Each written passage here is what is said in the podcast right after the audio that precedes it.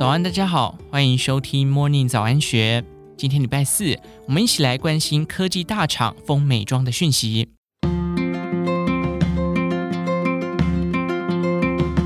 近年来，IG 小红书盛行，在社群媒体上看起来不漂漂亮亮的，就会跟不上时代的脚步。台北东区巷弄内一家美甲美睫工作室新开幕，二十多坪的店面没有奢华装潢，却吸引艺人网红光顾。最令人意想不到的是，它竟然是由光学龙头厂大力光的孙公司大力健康美丽事业经营。今年七月才成立的大力美，专做美甲、美睫及保健食品。其幕后操刀者是已经从事美妆、保健食品代理、制造超过二十年的刘慕容。双方为何合资成立公司？原因得从五年前说起。二零一八年，刘慕容无意间看见了正在出清的新欧隐形眼镜，虽然没听过这牌子，但价格便宜，他决定买回去试一试。没想到一戴就觉得东西很好。他表示：“我很好奇，品质好又便宜的产品，为什么能见度这么低呢？”于是刘慕容亲自拜访大立光的创办人刘耀英。表明自己想当新欧的代理商，给出品牌的经营策略，并且定出每年业绩目标。没想到第一次见面，刘耀英就决定把新欧代理权交给刘慕容。当时不懂通路的新欧只在少数眼镜行上架，刘慕容替他们成功打开全台屈臣氏、康是美、家乐福等药妆通路，一次进柜费就超过一千万元，每年改柜还有额外的费用。刘慕容首先替新欧建立 APP，消费者只要注册就能拿免费的试用品。上线一个月就累积了超过两万名的会员，获得大量第一手数据作为策略拟定的参考。此外，他还设计两片一盒的彩色日抛，打破传统一盒十片的规格，让消费者可以尝鲜或每日搭配不同款式。虽然客单价降低，却创造出了声量与销量。接下来代理的六年间，新欧的业绩不仅每年都达标，还年年成长，成为了屈臣氏隐形眼镜的销量冠军。大立光业务部协理王生莲指出，双方一拍即合，他们也相信刘慕容的能力，因此二零年大立光便向他提出要合作隐形眼镜以外的产品。刘慕容坦言，自己花了三年，从市场调查与自身经验出发。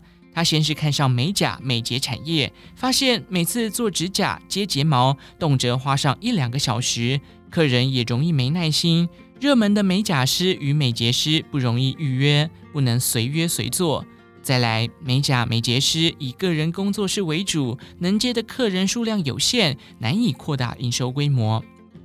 他又观察到，美甲产业相对成熟的中国流行穿戴甲，由消费者买回家自己贴。但刘慕容却认为，没有美甲师的技术，穿戴甲容易掉下来，很难有好的效果。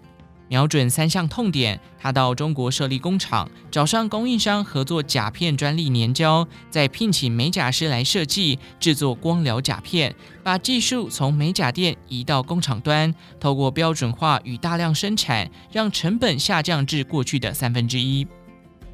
穿戴甲制作完成后，进到店铺，上千种款式可供选择，且同样由美甲师替客人修剪、粘贴，整个流程只要十分钟，价格仅传统光疗美甲的三分之一，而且预约十分容易。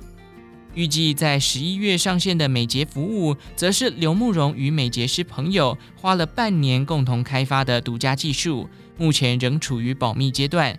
但号称二十分钟就能完成效果自然的美睫。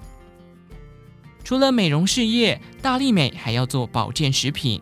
原本就有保健品销售经验的刘慕容，希望能自己监督。恰好曾是医师的大力光董事长林恩平也熟悉这领域，双方便决定进军保健品市场，开发减重、护肝、睡眠等产品。未来除了推出合适药妆店通路之外，也为了传直销、直播带货等通路开发更高价的产品。预计今年底将正式开卖。刘慕容透露，每次开会讨论新欧布局，刘耀英开口第一句都是问有没有客诉。加上新欧这六年来的确毫无客诉，让他更加确定大力光对品质的要求。他表示：“我知道我在前线拼命卖都不用担心，因为他们可以把制造端管得很好。因此，位在台中的保健品直营工厂将由大立光集团负责，已聘请了二十多名的研发人员，销售则由刘慕容操刀。然而，即使顶着大立光的光环，不少人还是质疑刘慕容美甲美睫这么快就做好，会不会品质很差？而且这个价格是在破坏行情吧？”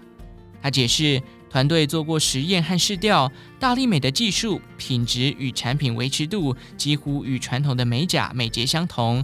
此外，虽然客单价低，但消费人次提高，店家的营收规模自然扩大。美甲美睫师甚至能当做兼职。大力美瞄准市场八成的客群，不与强调个人技术的工作室竞争。目前美甲美睫店铺已有超过三十家确定加盟，店址遍布全台各地。